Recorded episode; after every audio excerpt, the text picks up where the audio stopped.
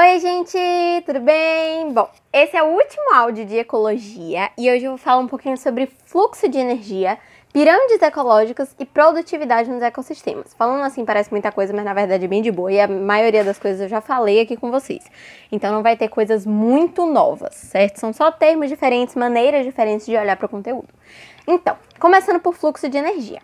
Lembra de tudo que eu te falei sobre produtores, sobre consumidores? Então, partindo dali dos produtores, a gente vê que eles são fotossintetizantes. Então, que eles vão pegar a energia solar que chega e converter em energia química, certo? Essa energia química vai ser usada por eles para poder continuar vivendo e vai ser usada também pelos seres que vão comer essas plantas para produzir a própria energia deles ou converter em biomassa. Calma. Essa energia deles vai ser usada lá na respiração celular, em todos esses processos que eles precisam fazer para manter o organismo deles funcionando, né? E converter em biomassa quer dizer que quando você come, você ganha peso. Isso é uma coisa que não tem muita importância para você agora, mas mais para frente, quando eu for falar de pirâmides ecológicas, vai ser muito importante. Então, gruda isso de biomassa na sua cabeça, certo?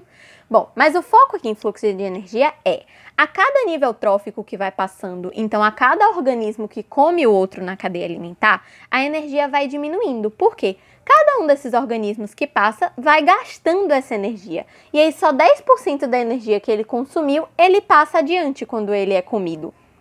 E por isso que eu te falei que a cadeia não pode passar de 5 níveis tróficos. Por quê? Se você tiver 5 níveis tróficos, 6 níveis tróficos, você vai ter muito pouca energia passando para o último organismo da cadeia. Porque todos os outros já vão ter gastado essa quantidade de energia que está disponível antes dele, certo? Como é um fluxo unidirecional, é um fluxo que vai em uma direção só, então você tem bastante no início e aí você vai gastando à medida que você vai passando pelos níveis tróficos, tem que ser poucos níveis tróficos, senão não adianta o último comer, porque ele não vai ganhar energia nenhuma com aquilo que ele está comendo, certo?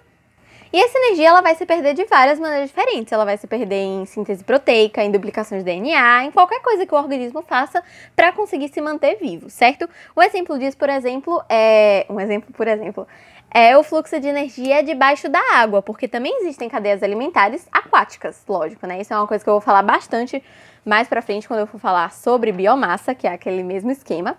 Mas se eu pegar, por exemplo, uma alga, a alga ela vai ter basicamente 10 mil quilocalorias aí. Ela vai ter acumulado, né? Ela vai produzir 10 mil quilocalorias. Só que ela vai usar tanto que o crustáceo que for comer ela só vai pegar mil quilocalorias. Então ele pega muito pouco, ele pega 10 vezes menos. Já o peixe que for comer o crustáceo vai pegar só 100 quilocalorias. Então ele vai pegar 10 vezes ainda menos. E olha que a gente tá na terceira vez que tá sendo comido, certo? A gente tá aqui no Terceiro nível trófico. É pouco, então não tem como ter seis. É uma, porque o quarto já seria tipo 10 quilocalorias. Então realmente você diminui bastante a quantidade de energia. E essa quantidade de energia é basicamente o objetivo de você estar tá comendo, né? Você está comendo porque você precisa de energia. E essa energia pode ser representada por meio de uma pirâmide ecológica, que a gente entra na segunda parte desse áudio, que são as pirâmides, que são basicamente representações quantitativas das cadeias alimentares. Então é como se fosse um esqueminha visual para você conseguir entender como aquela cadeia está funcionando. É bem fácil de você ler. Seguinte, na base você sempre vai ter o produtor, seja a pirâmide de números, de biomassa ou de energia, certo? Eu vou explicar cada uma delas como é que cada uma funciona. Na base sempre está o produtor porque é lá que tudo começa, certo? Seja essa base clássica, ou seja, seja uma pirâmide normal, tipo as que você está acostumado a ver, né? Do Egito, por exemplo, que tem a base grande, o meio intermediário e o topo pequeno, ou sendo uma pirâmide invertida, certo? A base estar lá em cima, a base está no topo, isso é como se fosse uma pirâmide de cabeça para baixo. Isso também pode acontecer.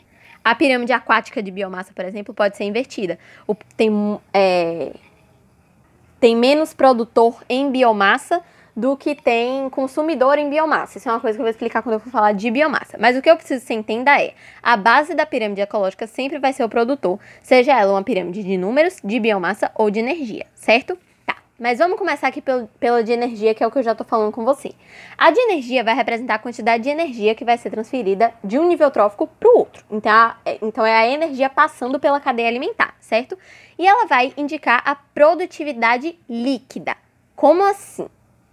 Nos ecossistemas, a gente tem uma produtividade, que é essa energia química que vai ser transferida de um nicho ou de um nível trófico para o outro. Falei nisso sem querer, baguncei um pouquinho, mas de um nível trófico para o outro, certo? E à medida que essa energia vai avançando, ela vai se adequando a nomes diferentes. São quatro categorias: produtividade primária bruta, produtividade secundária bruta, produtividade primária líquida e produtividade secundária líquida, certo? A primeira de todas é a produtividade primária bruta. O que é isso? É toda a energia química que os produtores produzem. Então, tudo que a, a planta conseguir transformar em energia química é produtividade primária bruta, certo? É bastante coisa. Daí a gente já passa para a produtividade primária líquida, que é um pouco menor. Por quê? É a energia química que vai estar disponível nesse produtor para o consumidor comer. Por quê? Ele produziu toda a produtividade primária bruta, certo? Que é bem grande, só que ele precisa consumir. A planta precisa consumir uma parte dessa energia para ela se manter viva. E aí a produtividade primária bruta, então o total dessa energia menos a primária líquida, que é o que ela menos o que ela consome, vai dar a primária líquida, certo? Então, basicamente, a primária bruta menos o que a planta consumiu vai dar a primária líquida. Dessa primária líquida vai ter uma parte que vai ser o que os consumidores vão assimilar, certo? O que eles vão conseguir consumir absorver do que eles comeram. E essa que eles vão conseguir assimilar vai ser a produtividade secundária bruta, ok? Então, só recapitulando, até agora, toda a energia química que os os produtores produziram é a produtividade primária bruta. O que eles têm disponível para os consumidores é a produtividade primária líquida, certo? Subtraindo lá a energia que o produtor mesmo vai consumir. E o que os consumidores conseguem assimilar dessa primária líquida vai ser a secundária bruta, certo? E por último, a gente vai ter a produtividade secundária líquida, que vai ser o que passa de um consumidor para o outro. Então, ele vai consumir a parte da secundária bruta e aí vai passar para o próximo nível trófico como secundária líquida, certo? A ordem é essa: primária bruta, primária líquida, secundária bruta, secundária líquida. O total produzido menos o, o que a planta vai consumir, menos o que o consumidor vai assimilar, menos o que ele vai conseguir passar, certo? Então você vai diminuindo à medida que isso vai passando, e isso também vai estar tá representado nessa pirâmide ecológica que eu te falei agora de energia, certo? E para finalizar agora os últimos dois tipos de pirâmides ecológicas, né, que a gente tem aqui as pirâmides de números e de biomassa.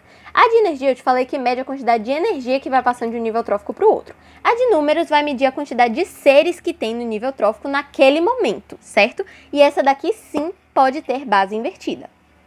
Como, por exemplo, se eu tiver 100 milhos como produtores, certo? A planta aqui são 100 milhos. E esses 100 milhos são comidos por 10 galinhas. E essas 10 galinhas são comidas por duas cobras. Você tá vendo que é uma pirâmide que, como os produtores ficam na base, ela é uma pirâmide normal, né? Ela é uma pirâmide clássica que vai afunilando à medida que você vai subindo.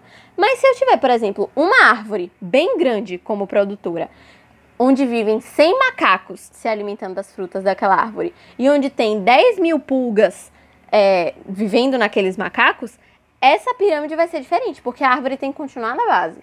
Essa árvore tem que continuar ali, no lugar que ela está, porque ela é produtora. Então a pirâmide vai meio que ficar de cabeça para baixo. E isso pode acontecer com a pirâmide de números. Isso também pode acontecer com a pirâmide de biomassa se essa pirâmide for aquática. Mas tá, o que é pirâmide de biomassa? É a quantidade de matéria orgânica viva em cada nível trófico. É o peso seco. Como assim? É o peso geral de todo mundo que está naquele nível trófico, só que é o peso seco. Então a água que está dentro do organismo não conta, certo? Você tira aí 70% de água do seu organismo e o que conta é só o peso seco. E ela pode ser normal, né? Ela pode ser clássica, como por exemplo, sei lá, 8 toneladas de alfafa na base, 1 tonelada de bezerros no meio e 47 quilos de uma pessoa no topo, certo? Ela é normalzinha, né? Ela vai afunilando à medida que você vai chegando para pronta. Mas dá para ela ser invertida também se ela for aquática.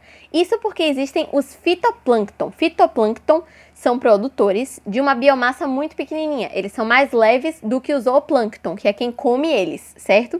Só que isso você tem que ser medido em um pause no tempo. Isso tem que ser medido muito rápido, porque o fitoplâncton se reproduz o tempo todo. Ele está se reproduzindo o tempo inteiro e muito rápido. Então, se você demorar de perceber essa diferença aí de ter menos fitoplâncton do que zooplâncton em termos de biomassa, ele já vai ter se multiplicado muito. Então, isso acontece Só que você tem que ser muito certeiro para poder pegar isso acontecendo, certo? Eu espero ter ajudado. Um beijo. Tchau.